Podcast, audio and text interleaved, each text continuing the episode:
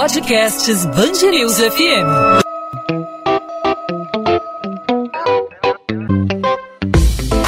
Dois às 20, com Maurício Bastos e Luana Bernardes. Oferecimento Amoedo, sua casa completa. Precisou da Amoedo? Pode contar.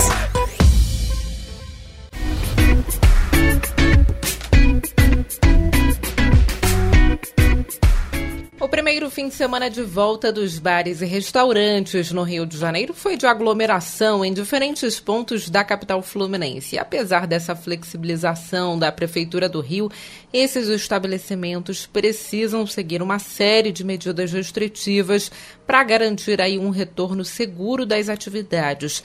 Não foi isso que aconteceu em muitos locais. Em Campo Grande, na Zona Oeste, vídeos mostraram vários espaços lotados na noite de sábado. Pelas imagens, é possível perceber que não há distanciamento e a maior parte das pessoas está sem máscara. Em outro ponto da mesma região, na Barra da Tijuca, clientes de um estabelecimento não se intimidaram nem com a presença de fiscais da vigilância sanitária e cantaram uma música afirmando que não deixariam espaço na sexta-feira. Falta responsabilidade também dos frequentadores desses espaços que muitas vezes, como aconteceu até na semana passada no Leblon, na zona sul do Rio, debocham da pandemia. Tudo voltando ao normal, graças a Deus. A máscara vai tomar corona. Vamos viver e ser feliz. Tudo isso atrapalha o controle da disseminação do coronavírus e o funcionamento de estabelecimentos que estão seguindo as regras em uma tentativa de contornar os prejuízos. Por isso, hoje nós vamos conversar com o presidente do Cindy Rio, Fernando Blower. Fernando, é, qual o balanço que o Cindy Rio faz diante de todos esses casos de aglomeração? Na sua visão, alguma medida precisa ser revista? O que, que vocês avaliaram aí desse primeiro fim de semana de liberação? O que se viu na, na, nessas imagens que circularam na imprensa é realmente muito lamentável e a gente é contrário a qualquer tipo de aglomeração ou desrespeito às normas de segurança. Toda a categoria está muito unida em torno da responsabilidade na hora da retomada.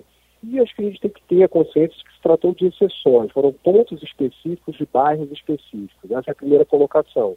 Porque a imensa maioria dos estabelecimentos passou, as últimas semanas, investindo mesmo sem dinheiro, porque não teve acesso a crédito, comprando EPIs, mudando layout, álcool gel, cardápio digital, etc., para estar aberto nesse momento. E o que se viu, na verdade, na cidade como um todo, foram vários restaurantes vazios. E o que foi mostrado foram a exceção de locais específicos onde as normas, infelizmente, foram desrespeitadas. Então, a gente não apoia esse tipo de desrespeito de forma alguma, mas é importante ressaltar que os restaurantes, em geral, tiveram um público bem abaixo do esperado e sim, em alguns pontos específicos da cidade, infelizmente se viu esse tipo de, de cena. Lá em São Paulo, o prefeito Bruno Covas anunciou a retomada da, dos, do funcionamento de bares e restaurantes em toda a capital paulista.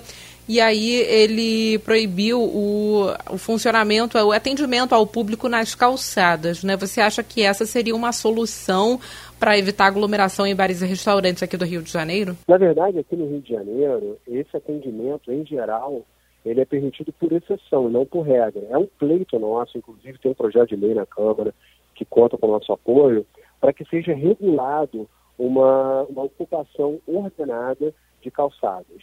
Isso é muito importante, esse ordenamento seja claro e seguro para todos. Da maneira como está, o que acontece, na verdade, é que na maior parte das vezes são ambulantes, bancas de jornal que se beneficiam disso, vendendo muitas vezes depois que o bar já fechou.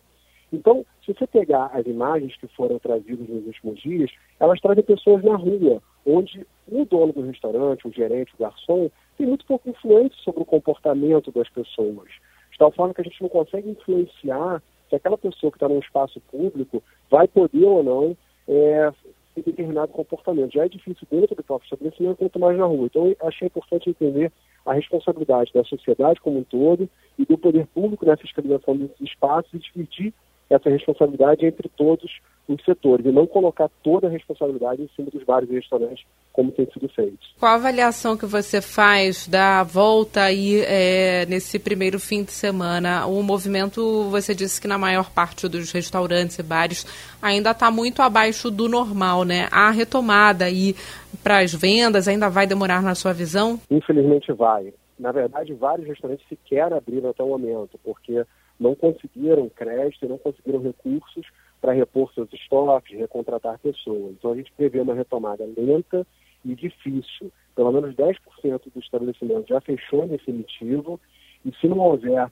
é, medidas de apoio governamental mais rigorosas e mais seguras, até um terço deve fechar até dezembro. Então é um cenário realmente muito preocupante para os bares e restaurantes e para todos os empregos gerados. Quase um quarto dos empregos gerados nesse segmento já foi perdido e a gente espera, infelizmente, que esse número tenda a aumentar. Entendi. Qual a orientação que o de Rio dá para aqueles locais, por exemplo, tem um bar é, que está tentando funcionar aí de acordo com as medidas restritivas impostas, está tentando funcionar de forma certinha, é, e tem aglomeração ali na calçada. O proprietário ele não pode, não é de responsabilidade dele, mas vocês orientam uma denúncia aí por parte do próprio proprietário, às vezes até para ele mesmo mostrar que não é, não é culpa dele as pessoas estarem ali na, na calçada aglomeradas, mas ele está fazendo o papel dele é, como cidadão aí denunciando essa aglomeração. Vocês orientam esse tipo de atitude? Sem dúvida. Acho que a gente tem que ter uh, essa divisão de responsabilidades muito claras, que o estabelecimento, em primeiro lugar, não faça serviço em áreas que não tenham sido autorizadas pelo poder público. É, e segundo, que sim denuncie a presença de ambulantes ou de pessoas que não estejam cumprindo com as normas de segurança é, da população que têm sido estabelecidas. Então, acho que é importante essa participação de todos os atores e que fique claro a responsabilidade de cada um. Além disso, é óbvio que se cumpra todas as normas desse momento, como afastamento, uso de máscara, equipamentos de proteção, etc. Então, a gente quer sim uma categoria responsável, cumprindo as normas e dando segurança para o nosso cliente e para os funcionários, para que essa retomada transcorra da melhor forma possível. Aproveitando que a gente está falando sobre a situação dos restaurantes, dos bares, é, como que você vê é, no futuro aí, conforme as medidas forem sendo flexibilizadas, o destino dos restaurantes self-services? Eles precisam é, se adaptar a essa nova realidade? Esse tipo de serviço não vai mais existir, pelo menos nos próximos meses? Vamos lá, nesse, nesse momento está proibido o, o modelo self-service como a gente conhecia. Na verdade, o funcionário do estabelecimento tem que servir a pessoa na mesa, mesmo que o buffet esteja posto. A gente discordou disso e esse é o nosso pleito, de que seja retomado o serviço com protocolos adicionais de segurança, como foi feito em outras cidades e estados. Ou seja, que o cliente possa até se servir desde que esteja com afastamento, use máscara e use luvas descartáveis, evitando todo e qualquer compartilhamento de utensílios, né, e evitando, obviamente, a proximidade. Então, a gente entende que com segurança e com protocolos adicionais, esse serviço é possível. E ele vai acabar existindo eh, ao longo do tempo, porque ele, de fato, atende a uma necessidade do cliente, que é de você ter uma comida de qualidade com custo mais baixo. O custo do self-service do aquilo acaba sendo mais interessante para o estabelecimento e para o próprio cliente. Então, acaba criando um modelo que vai subsistir com as devidas adaptações, pelo menos a médio prazo é o que a gente enxerga. E a curto prazo vão ser necessárias adaptações mais rigorosas, sim. Mas essas adaptações, né, vão ter que ser mudanças é, muito, é, muito rigorosas, né? Porque, por exemplo, a pessoa não pode, é, enquanto está se servindo ali, falar perto da comida por conta do risco de contaminação. Você pode falar um pouquinho sobre como é, deve ser essa, devem ocorrer essas mudanças para o ouvinte ter uma visualização do novo cenário? Não, o uso de máscara enquanto você estiver circulando pelo estabelecimento. Você só pode tirar a máscara ao sentar na mesa para comer. Mas se você vai ao banheiro, se você vai ao serviço, se você vai para um caixa, tem que usar a máscara. Além disso, em toda e qualquer troca de local ou de utensílio, usar sempre o álcool gel e luvas plásticas descartáveis quando necessário e quando possível.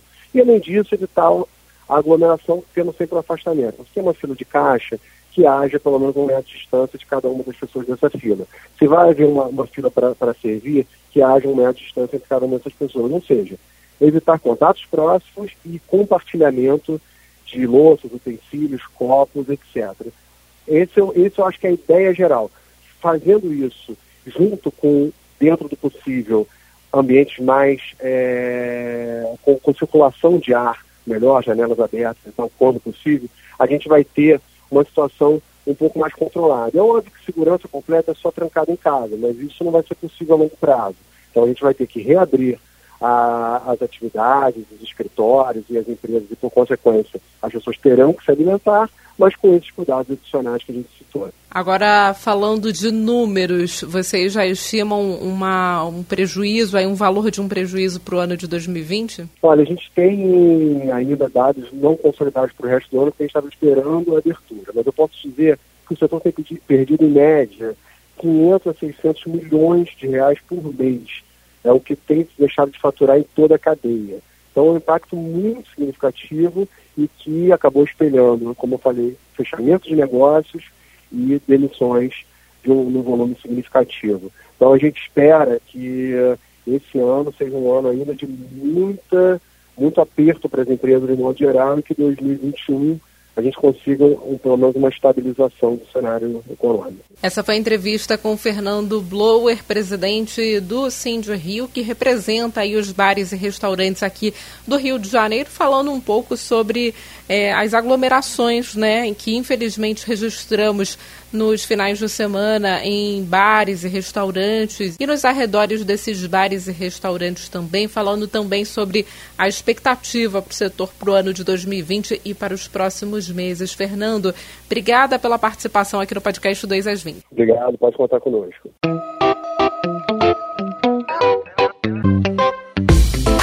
Dois às 20, com Maurício Bastos e Luana Bernardes.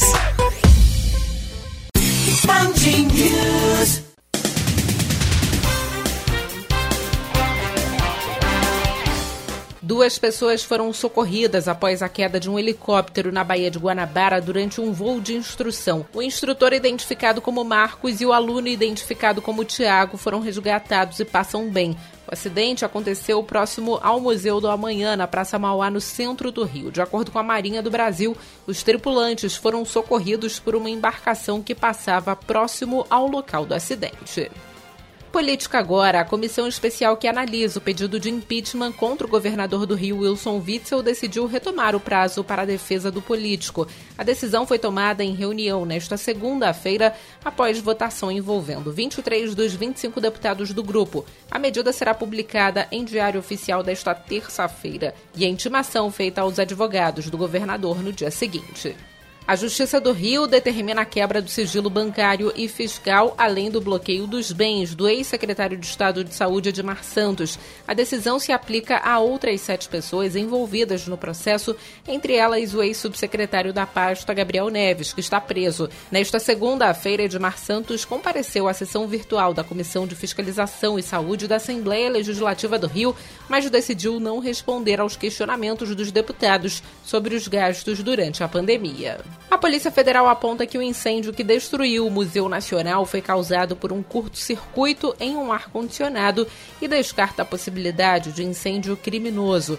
O inquérito foi concluído nesta segunda-feira. De acordo com a PF, o fogo teve início no primeiro andar próximo à entrada principal do museu, no auditório Roquete Pinto o Jardim Botânico do Rio reabre ao público a partir de quinta-feira com agendamento das visitas e outras restrições.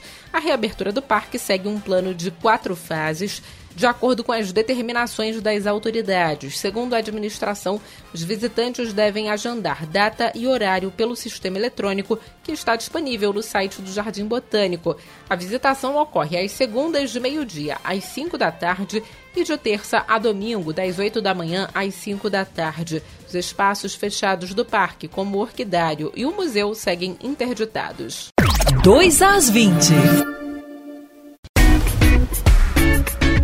Podcast 2 às 20 vai ficando por aqui hoje com essa visão aí dos bares e restaurantes sobre a retomada das atividades, sobre os desafios, né, os casos de aglomeração que infelizmente registramos ao longo do fim de semana em diferentes pontos aqui do Rio de Janeiro e também sobre as dificuldades financeiras, porque o ano de 2020 está sendo muito difícil para muita gente. Meu parceiro de podcast, Maurício Bastos, volta na terça-feira e eu volto na segunda-feira aqui no podcast podcast 2 às 20. Até lá!